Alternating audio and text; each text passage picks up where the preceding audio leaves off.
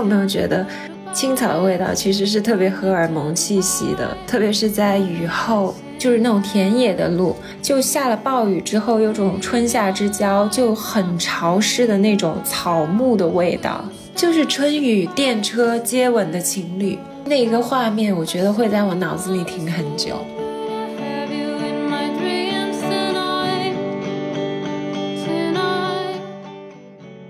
我是跟其他四个小朋友 一起去了这个 白鲸的身边，去跟它进行一些接触。然后我觉得那个白鲸真的很可爱，因为它发出声音就很像那种小孩子的声音，就小孩子笑的声音，你知道吗？我觉得过了二十五岁，大家就没有夜生活了，大家都在下午晒太阳。没有了，我还是有的。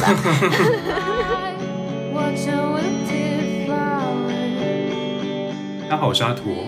我是小溪，我是杨子，欢迎来到大俗小雅。大俗小雅是由三位散布在世界各地的打工人每周陪你一起跨时差谈天说地。这一期呢，我们就想跟大家聊一聊气味和旅行，因为其实我们之前有好几期节目都有聊到一些关于香味的记忆嘛，然后香味真的是一个。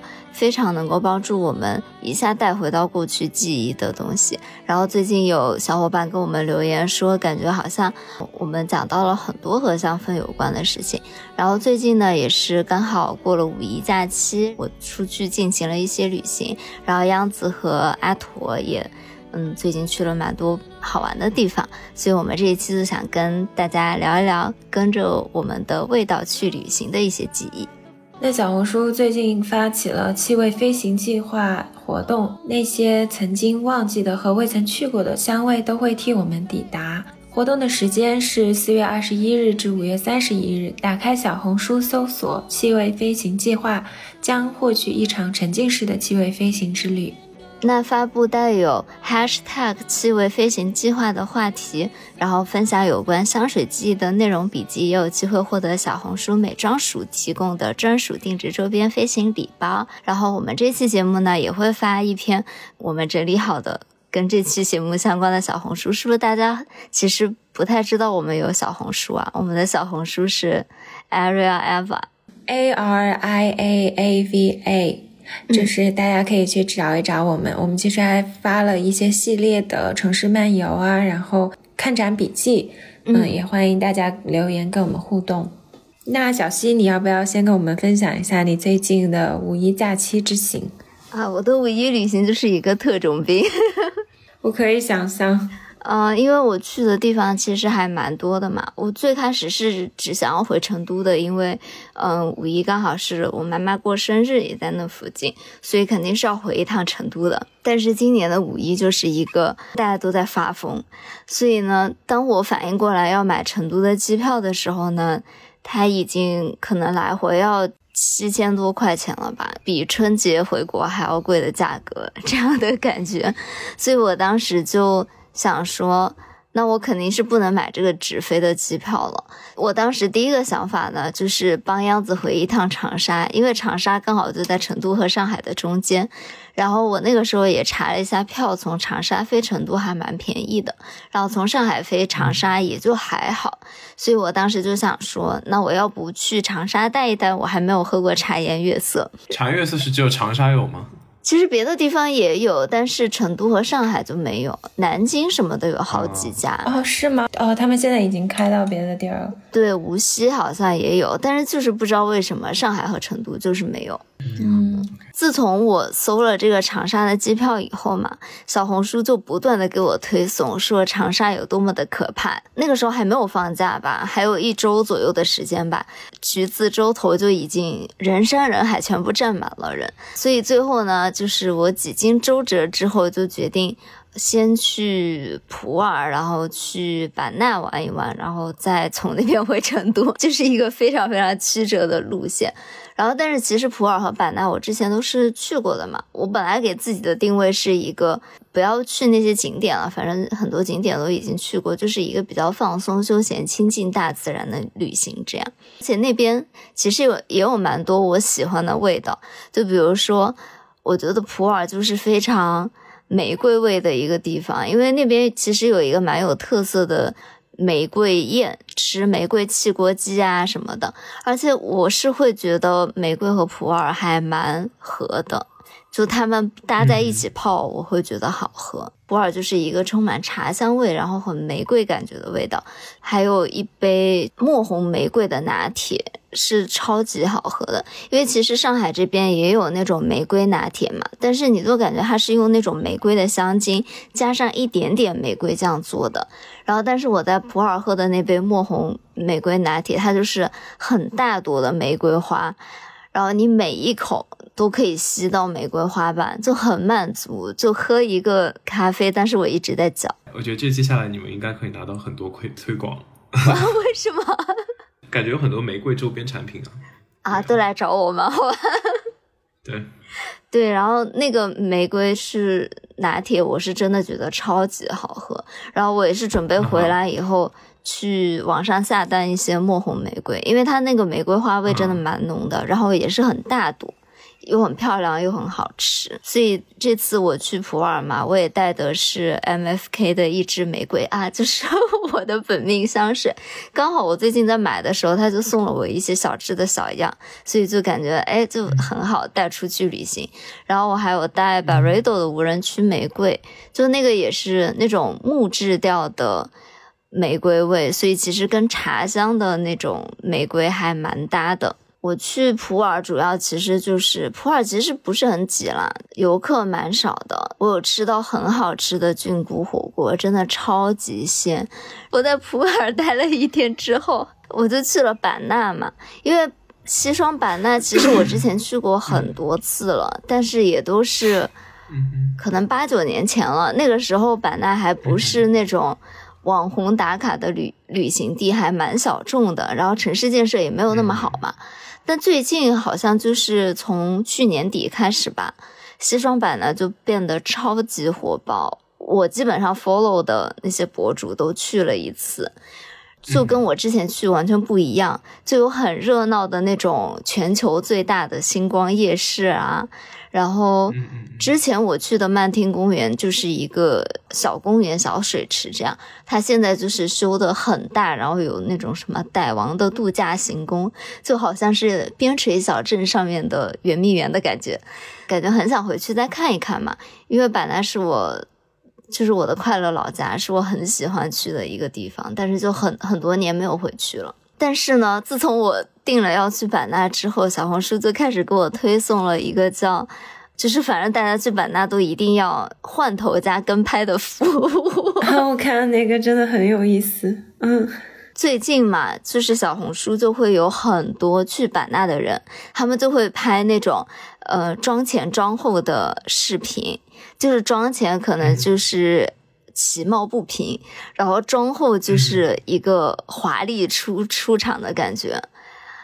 那说实话，我自己的化妆技术就是非常非常的一般，然后我这辈子也没有体验过那种一下化妆就换头的那种经历。是不是真的就是那种就是造型是真的不一样？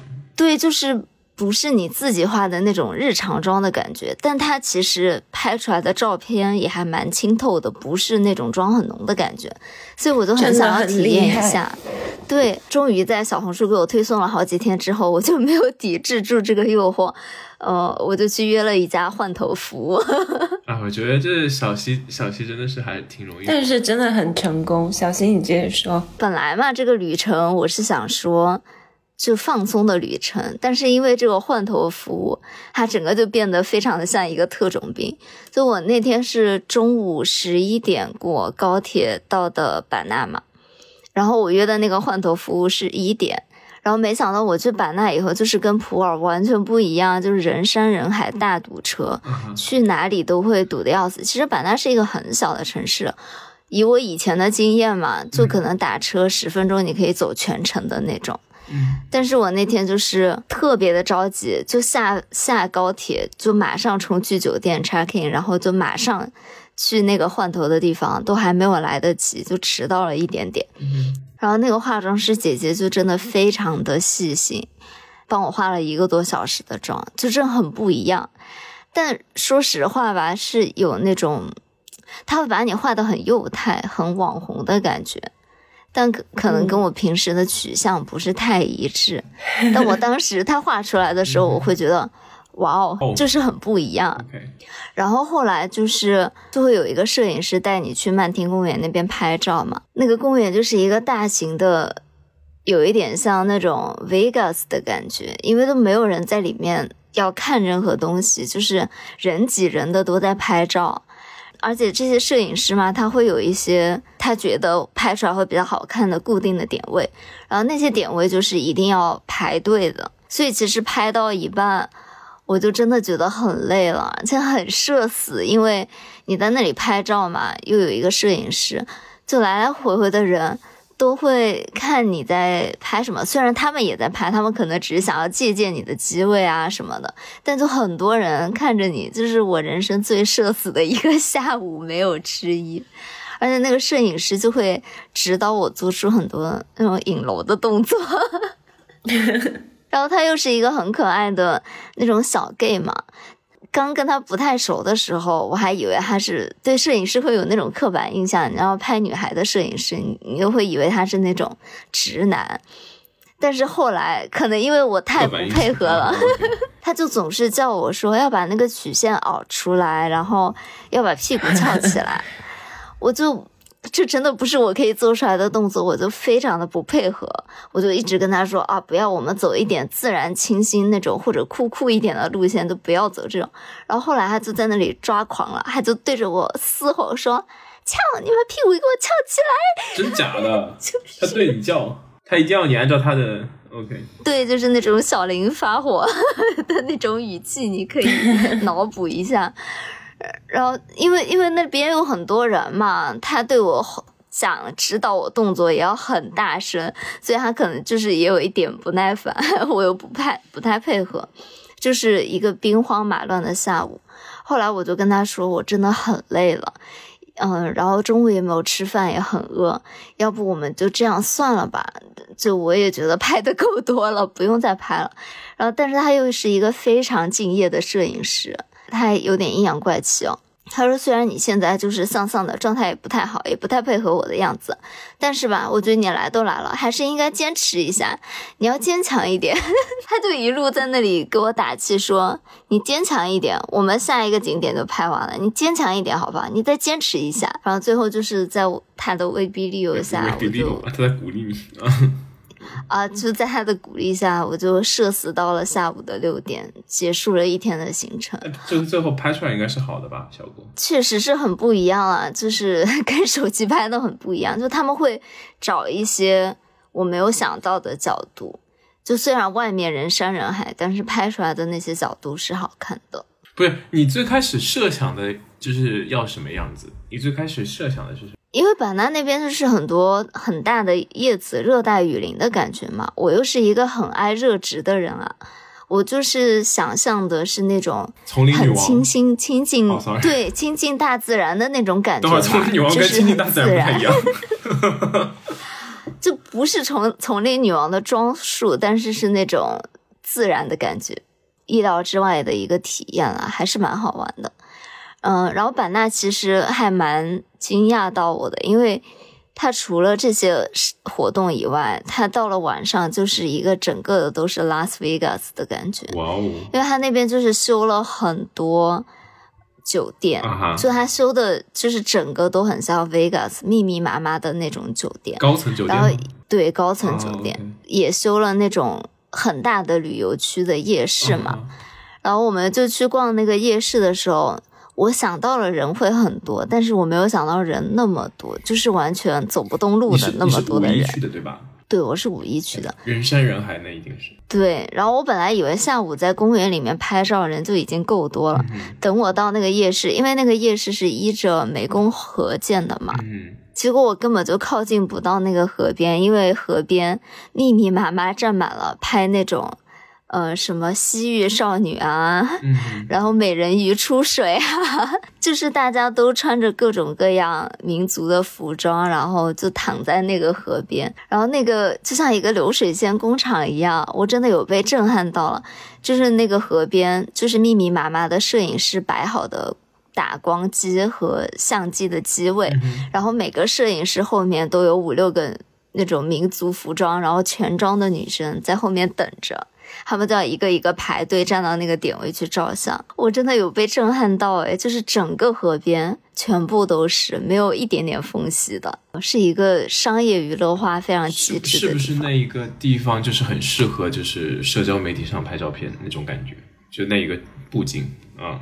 因为有夜景嘛，有水嘛，然后再加上是一个非常成熟的那种产业链，就他们会帮你换头啊，帮你做造型、做服装，然后马上就带你去河边照，就是一个非常完善的体系。然后拍出来的照片也真的是挺好的，很好看。对对对，就是不是日常的那种，就是写真集的那种感觉。然后还有一个比较有特色的呢，就是。呃，我上一期节目有讲嘛，就是那边会有民族的傣笛，他们会有什么泰国笛啊、哈尼笛啊，然后有傣族笛啊，就是五十六个民族都出来蹦一遍，就感觉像是五十六个民族都在载歌载舞，只有我们这一个民族在作死上班，好吧？哇，非常丰富多彩的五一假期，感觉你应该是得到了充分的休息吧？我怎么觉得这么累呢？我怎么觉得你在阴阳我呢？可是人很多，我就会头晕哎！我连去巴黎我都觉得人太多了。真的是 A 吗？巴黎很多人哎。对，是没有国内五一那么多人吗？虽然人很多，但是就是在五一前的一周吧，小红书就有给我推送说什么中国人已经攻占了巴黎了。你看了那个视频吗？他是因为是林俊杰的演唱会，所以中国人也特别多。对，不是因为中国人都去巴黎了，因为现在团签还没有开放，所以你看不到中国旅行团的啊。但是也可以自由行嘛，很少有人嘛，所以现在中国游客还是没有那么多的。我这次去巴黎，主要还是很多外国人这些。对，但巴黎也是一个就是有很多不同的气味的一个城市嘛，它也像小溪说的玫瑰香水啊，各类花香。现在又是春夏季嘛，哎整个城市都有一种很有美感又很细节，包括它的甜点有巧克力啊、马卡龙啊。哇，说到这儿，我想起我冰箱里的巧克力蛋糕，我待会儿录完就要给它吃掉。嗯，你现在都十二点了耶。我这次买，我觉得马卡龙我一直没有觉得很好吃，可能就是因为它的工序比较复杂，卖价一直也比较贵吧，就大家就会觉得。它是一个比较精致的甜品，但我觉得那个德呃法国牌子拉杜丽，嗯，它的马卡龙我是真的觉得挺好吃的，但价格也确实蛮贵的，可能你十二个一盒就要三四十欧这样子。但它会帮你整个打包什么的，还非常的精美嘛。那种大的百货商店商店都会有这个连锁店，你想买伴手礼这些的非常的容易。嗯，而且他们还有一整套的化妆品啊、周边啊什么的。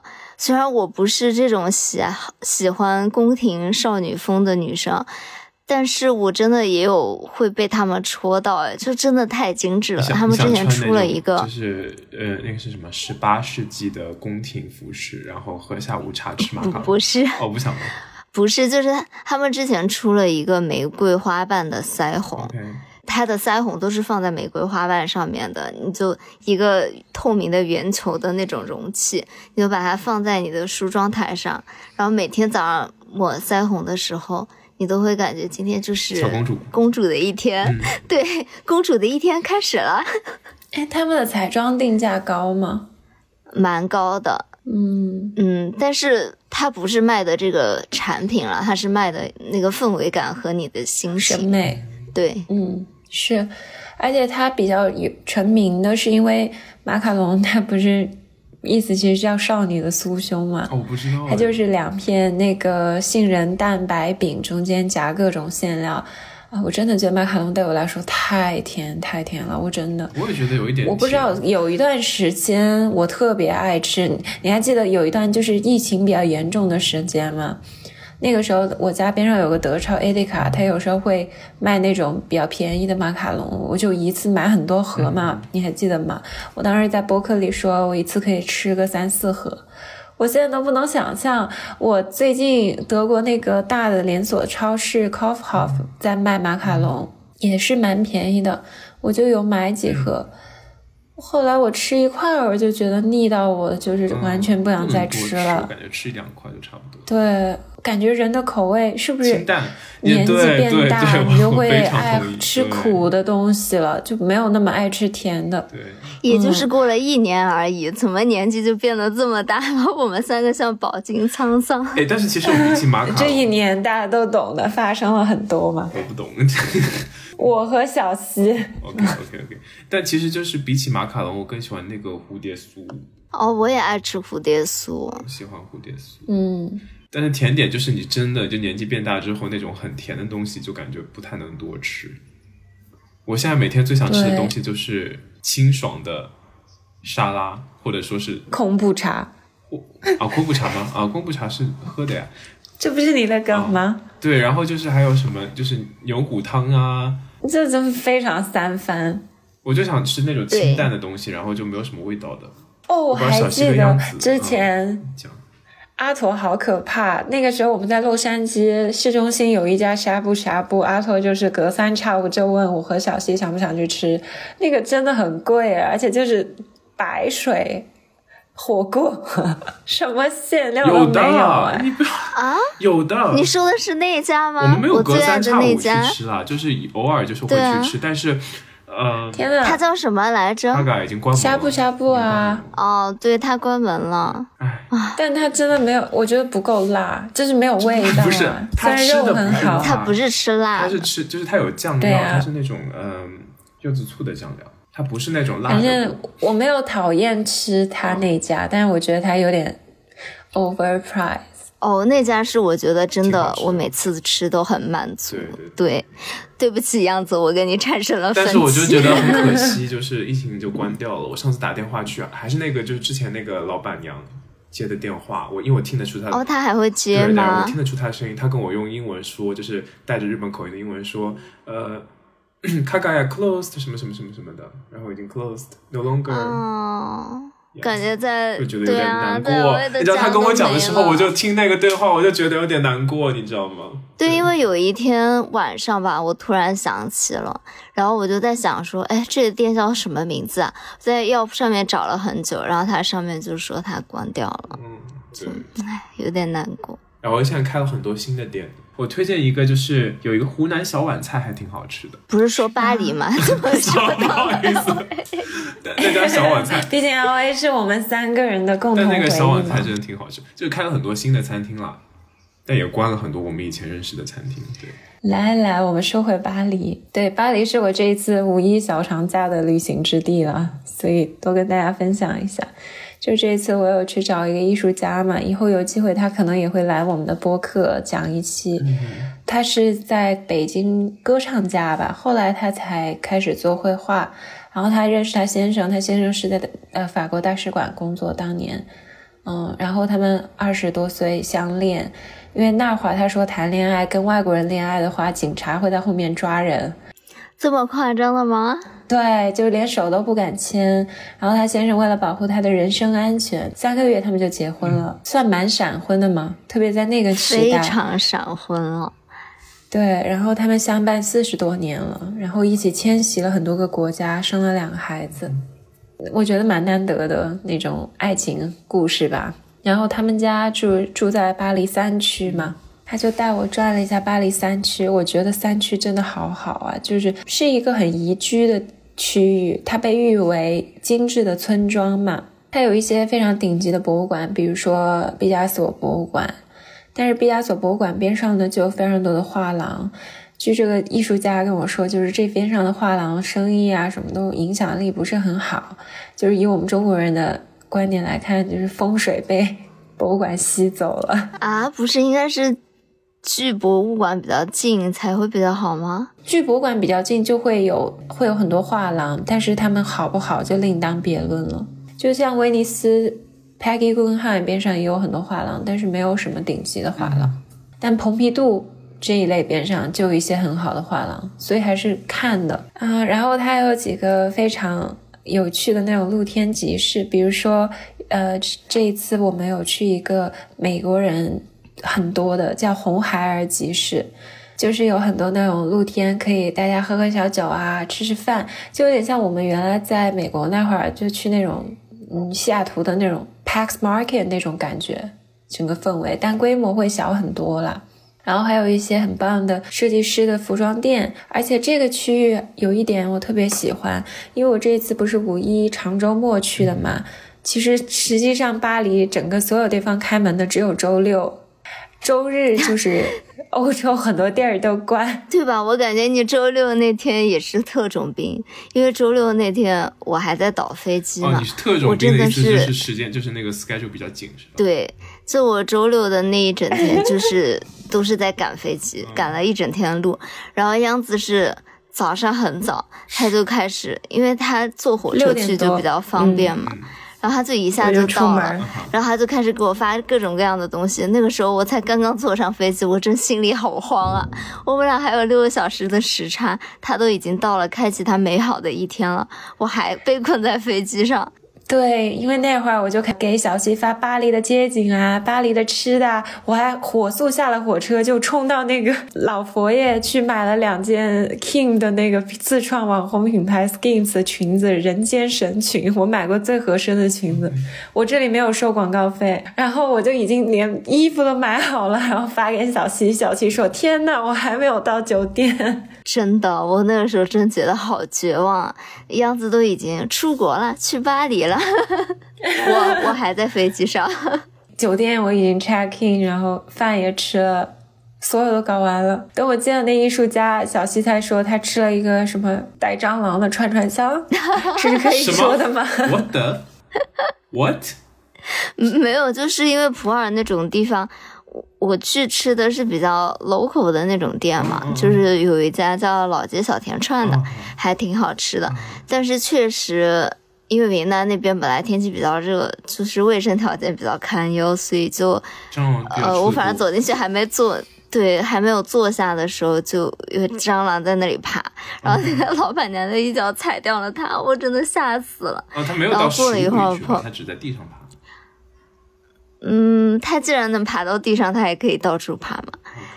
过了一会儿，我朋友就说：“哦，我刚看到了一个你更不想知道的东西，其 实肯定是一只老鼠跑过去了。天呐！你在纽约见的还不多吗？但没有会在在吃吃饭饭的地地方啊，都只在地铁什么的。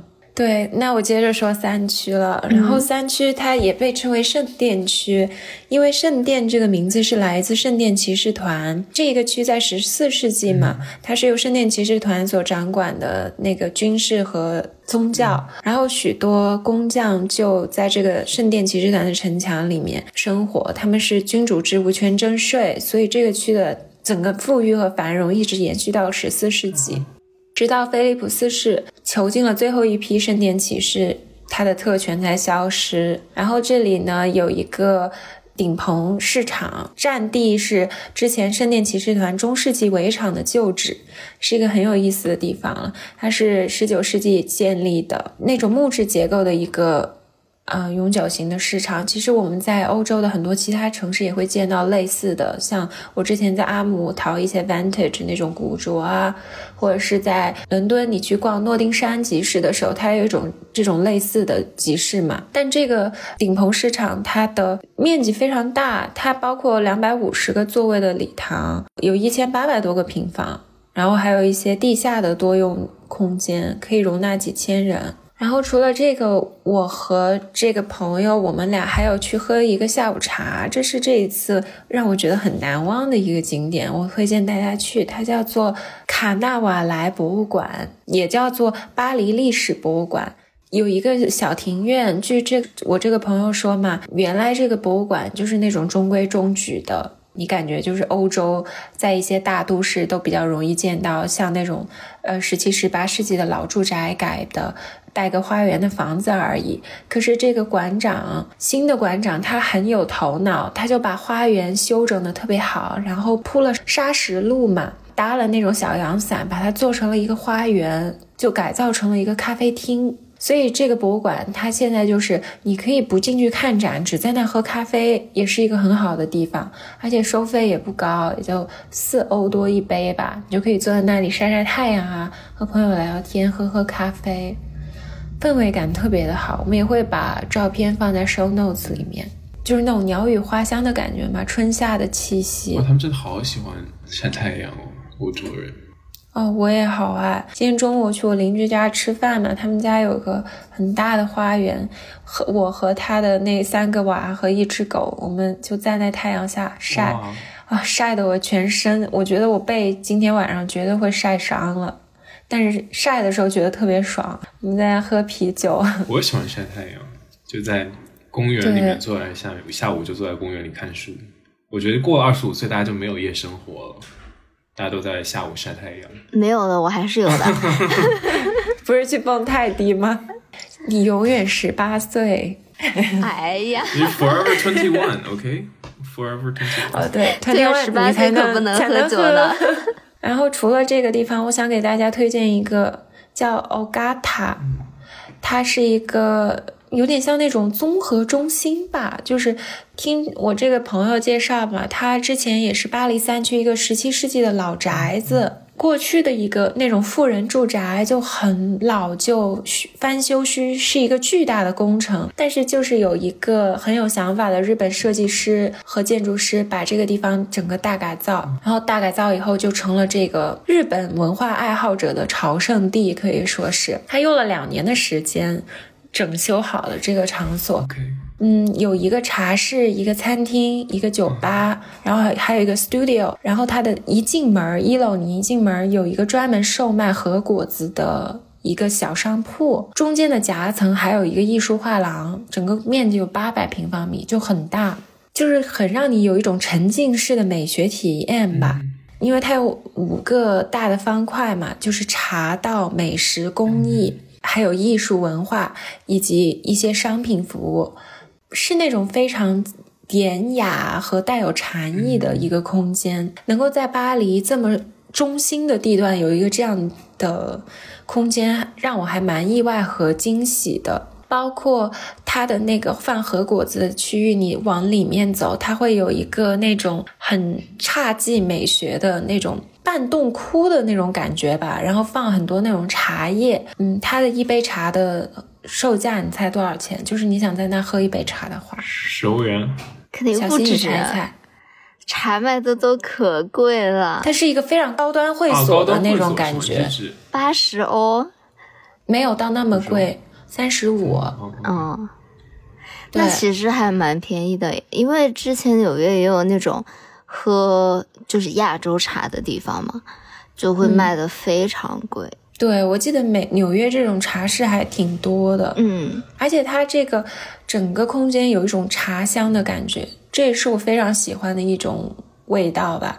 我包括我买的很多香薰啊、香水，我也会喜欢买茶调的。啊它这个包括它做饭嘛，它也是围绕茶的一种主题。它的前菜有冷泡茶，它的甜点有烤茶，而且它午餐的菜单我大概给大家说一下，就开胃菜是有像烤鸭呀、日本南瓜、紫胡萝卜，然后它的主菜有刺身啊、山羊啊这些，嗯，就是一些很精致、比较讲究的食材，然后整个食物和空间的搭配也很有美感，一个人。午餐的话大概是五十五欧吧，我觉得还是蛮性价比还挺高的。真的，对，因为我突然想起来嘛，我在普洱，嗯、就我们酒店本来是可以 免费喝茶的嘛，但是当时因为那个泡茶的姐姐长得特别的美，然后她就跟我说，酒酒店这个茶是比较一般的茶，啊然后就可以帮你再泡一些比较好一点的茶。哦，我就顺口说，那那可以看一下你们的茶单嘛。然后结果打开以后我就后悔了，因为最便宜的要一百六一泡。啊，但是普洱是茶都嘛，也可以理解。中国茶本来就巨贵了，对啊，你就不好意思说不要，就就就，你点了什么？所以真的很好喝吗？嗯，说实话，我觉得我妈的茶比较好喝，因为我妈妈是每年都会在普洱收很多茶嘛。我觉得你妈妈可以跟我爸好好沟通一下，我爸喜欢做这个事，是吧？他之前每年都会买好多茶，我们还会一起去看采茶呢。哦，对，普洱那边其实就是有茶山嘛，你可以有一个茶文化博物馆，你都可以去采茶呀，然后可以自己烤啊什么的。对我好好怀念，而且我记得我那时候跟我爸去云南，就是茶庄之类的地方，他吃了晚饭以后就会不断的给你泡茶喝嘛，就是像流水席一样，一轮一轮给你泡，然后你不知不觉其实就喝了很多茶，就会产生两种效果，一个你就会好清醒啊，睡不着；第二就是你会觉得好饿，因为它寡油嘛，那个茶特别寡油。哦，我那天晚上喝完了以后。其实我那我那那天是吃多了嘛，然后所以才说啊想要去喝喝个普洱，然后喝完了以后，我就回回去躺在床上，肚子就一直都在咕咕咕咕咕咕的叫，我就饿了。是的，去一趟你去称一下，绝对会瘦的。说回到这个嗯欧嘎塔了。它除了茶，还有一个就是小西最爱的环节，它有一个 bar，它这个 bar 是在一楼，然后它调制的鸡尾酒也是有呃酸甜苦辣咸很独特的味道。我没有试，我们去的时候是中午，就只是去看了一下，没有喝酒。然后还有一个小的艺术画廊，我就觉得这个空间是我带我。看到了一个我们之前没有体验和观察过的巴黎，我觉得很特别。可能就是有一个本地人带你去看他自己所生活、居住过几十年的地方，一个区域会给你带带来不同的多层次的一种感受吧。嗯，那阿驼呢？啊，我要讲了吗？今年跟去年年底的时候去了两次 San Diego，我觉得还挺好玩的。就哦，我超想去亚哥，觉得特别放松，就是一个特别 chill 的城市。就主要是我去的时候，那个第一次去的时候是冬天嘛，然后冬天那个时候，你知道去年年末的时候，加州在这边下大雨，然后三藩跟洛杉矶都有受到影响，但是 San Diego 就是一直都是晴天，然后去那边的时候就感觉特别的开心，然后特别的惬意，因为就是温度也正合适，然后也是一个海边城市嘛。对，所以就是有一个非常好的度假的感觉。然后我终于在去年年末的时候去了海洋公园。虽然我觉得去海洋公园，我觉得真的是一个特别神奇的体验，因为在海洋公园里面大多数都是小孩子。然后我觉得去海洋公园之后，这个年纪 有一点点不好意思，但是我觉得他玩的挺开心的。啊，我觉得海洋公园还好啊，大人也会想要去海洋公园玩。对，但是这大多数还是小孩子里面对。去海洋公园提前一天嘛，我还特别 book，就是预定了一个 beluga 体验。beluga 就是那种那是什么白鲸哦，是白鲸吗？哎，这个有一点残忍哎。哦，我们这里不鼓励动物表演和动物互动啊。白鲸是保护的白鲸，它是保护在那个海洋公园里面的。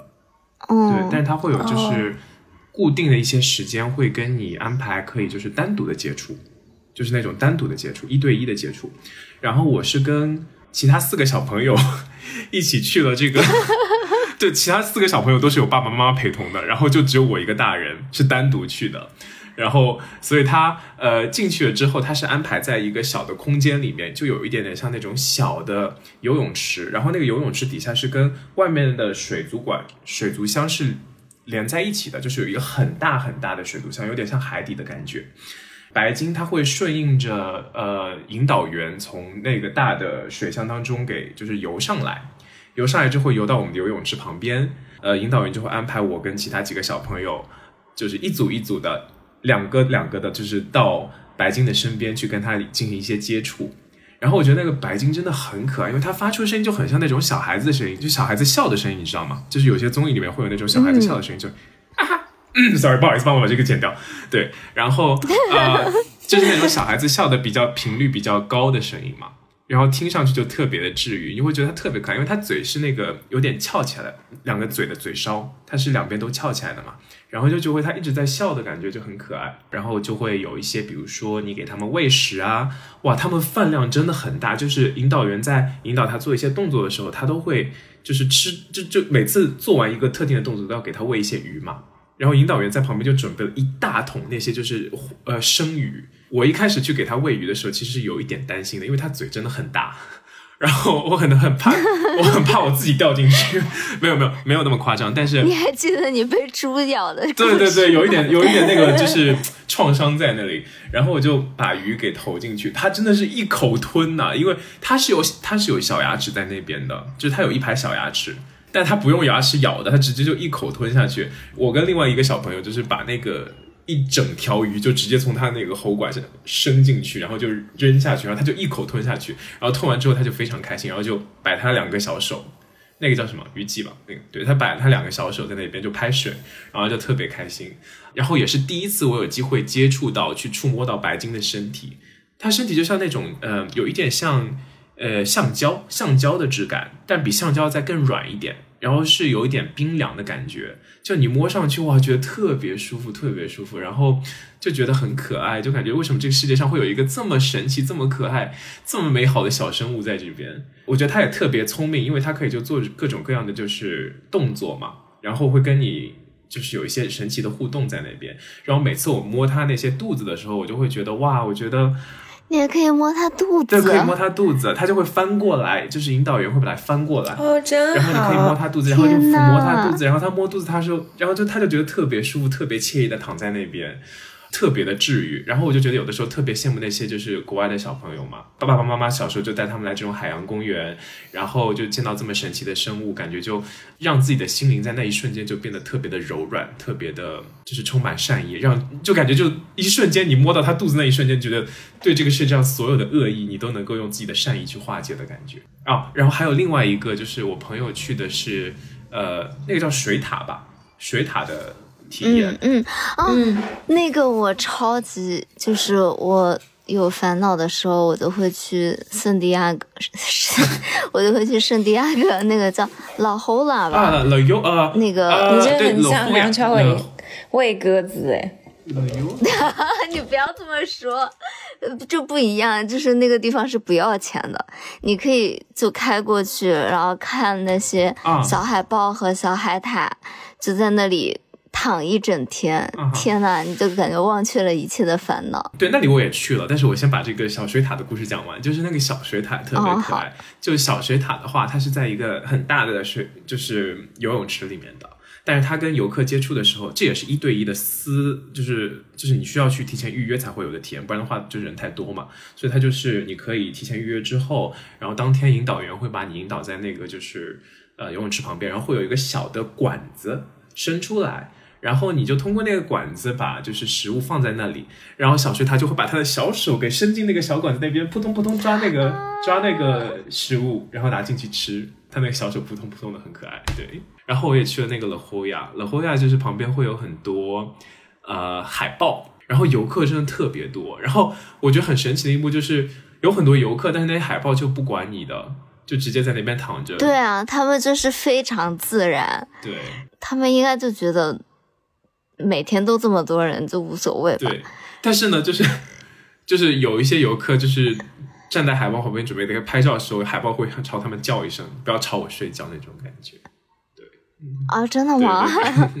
对，那边海水真的特别的蓝，然后就是每一张照片你在那拍的每张照片都感觉就是大片的感觉。嗯，但确实就是你，它是一个海湾嘛，你要走下那个海湾的时候，就会有一个大停车场。对。然后你在那个停车场就会闻到全是海的味道，海的味道我知道。我就是 玻璃 玻璃海苔。玻璃，这是一个好古早的词。对。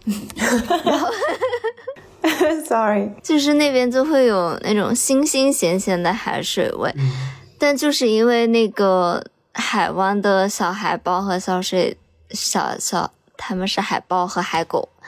嗯，就真的太治愈了，所以我以前是很讨厌这种很腥的味道的，但是我现在想起来这个味道吧，我都会觉得就还蛮治愈的，就是那种快乐又无忧无虑的下午。你要想，我们也从海洋现在再也没有，所以我们最远祖的记忆当中，可能还有海水的味道呢。对啊，就我觉得这是什么伪科学了？从海洋生物来的？没有，就是我就觉得就是很治愈了。就在圣地亚哥的那几天，就是温度也正好，然后在海边走走，看看海，看看海洋动物，吹吹海风，我就觉得特别的舒服。那你们还有什么就是觉得这个城市有特别明显的气味特征的地方吗？这个城市，我只能想到一些海边城市，就是有刚刚说到的，就是有点咸咸的海的味道。你果然还是一个年轻的男孩呢。我真的不是，我真的很喜欢，就是海边城市。就是之前有，之前 Netflix 不是有一个电视剧叫《海岸村恰恰恰》吗？哦，我看到那个之后，我就觉得特别向往那种在海边的小镇。申敏儿吗？啊，对对对，演的那个，我很喜欢申敏儿。我有看她 ins，但我没看那个剧。他就讲的是一个在都市当中工作了很久的，就是职业女性，因为受挫回归到呃海岸小镇生活的故事，重新开启自己人生的故事。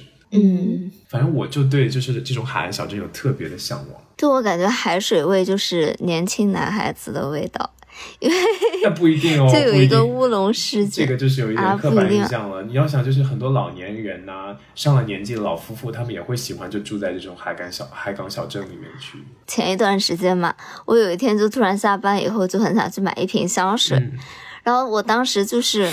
我也不知道我哪根筋搭错，就是明明是快要到夏天了，但是我那个时候都很想要一个那种木质调的、比较沉的男香的味道。男香。对，我就走进了丝芙兰嘛，然后那个服务员的小姐姐就非常热情，她就过来问我说：“哎呀，妹妹，你要送给呃送送男朋友啊，还是送给谁啊？挑香水送男生啊？”你就是这个解释成本很高嘛？我就跟人家说啊，对对对，我就挑一挑看一看，然后我就挑中了一瓶特别大地味的那种味道的香水，就是大地呀，就是这个香水就叫大地，对，这个香水就叫大地，这是我最爱的男香，就是它是很沉静的那种木质味，然后有一点点，而且它留香特别持久，它是浓的，它是你知道有的男香很浓吗？就是它是浓的那种，哦，不是不是，是那种。我觉得它这个很妙，它一开始喷出来是那种苦西柚味，啊，就是它是 citrus，但是是很苦的，非常苦的一个味道。对，然后后来它都会变得木质调，然后沉静下来的感觉。你可以去试试，这个真的很好闻。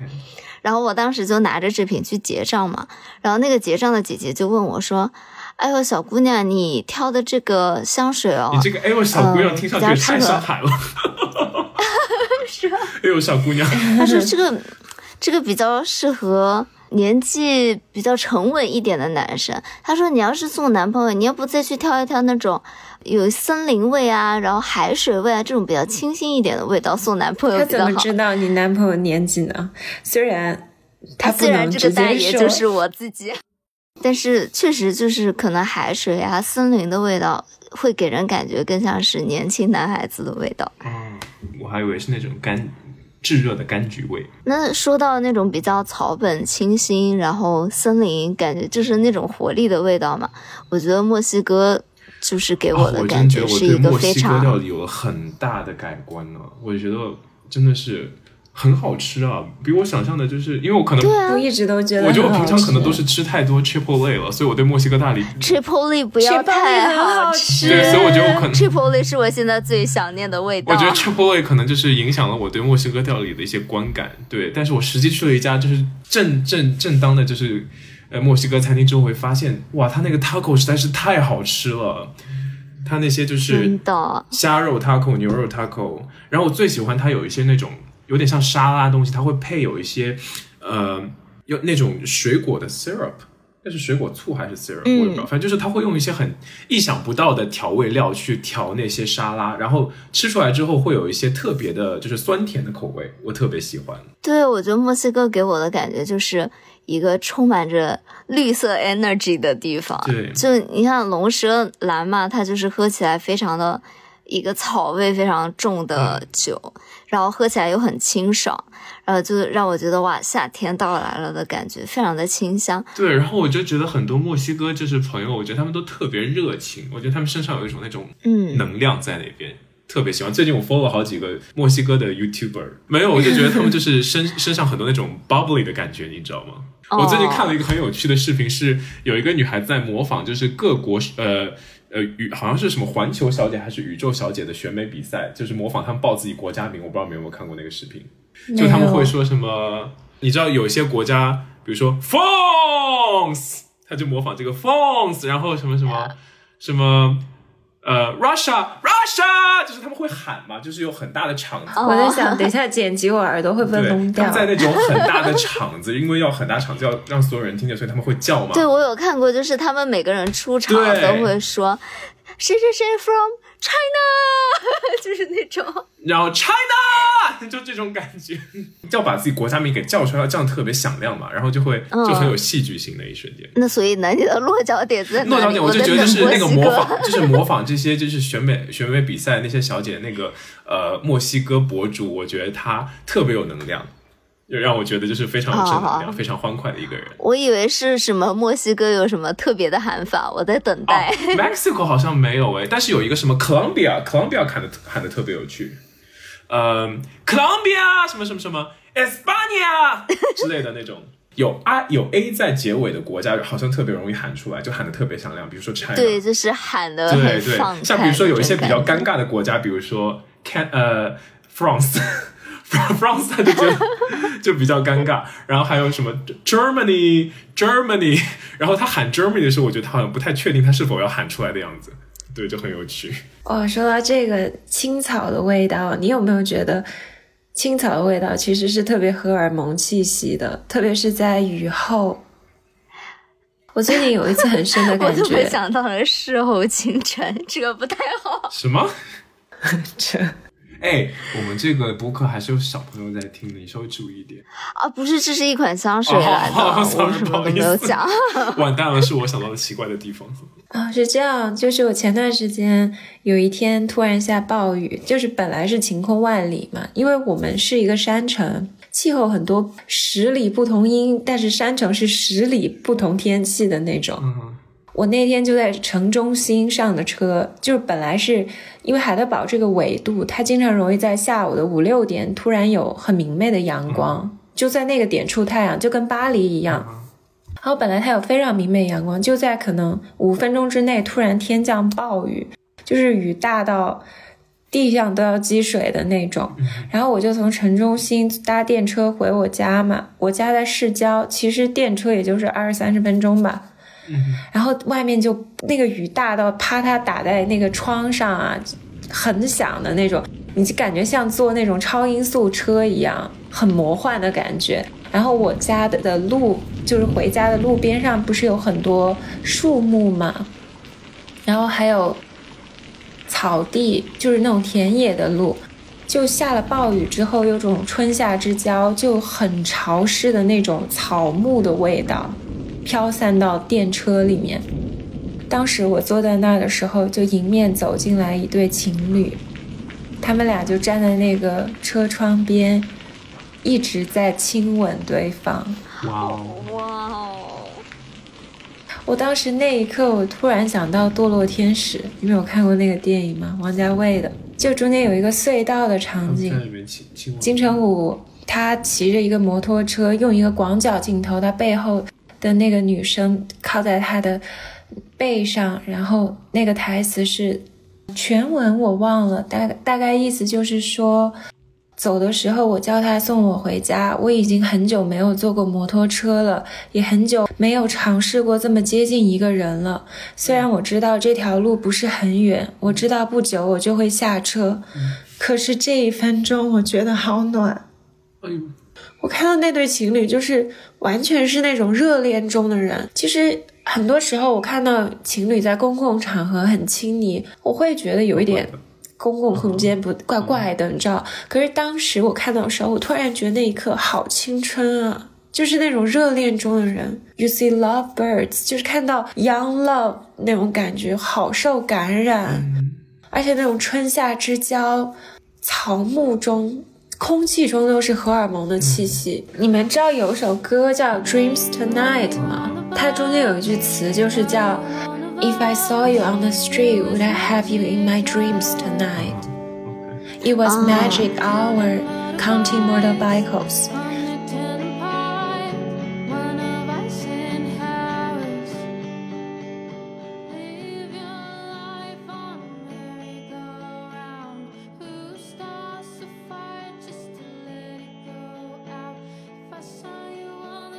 杨子讲这个我很有感触，我觉得我很就是青少年时期，我每天都在就是有这样的想法，我觉得我就会就幻想说，在一个就是设定好的比较浪漫的场景下，然后会有一些奇妙的发生。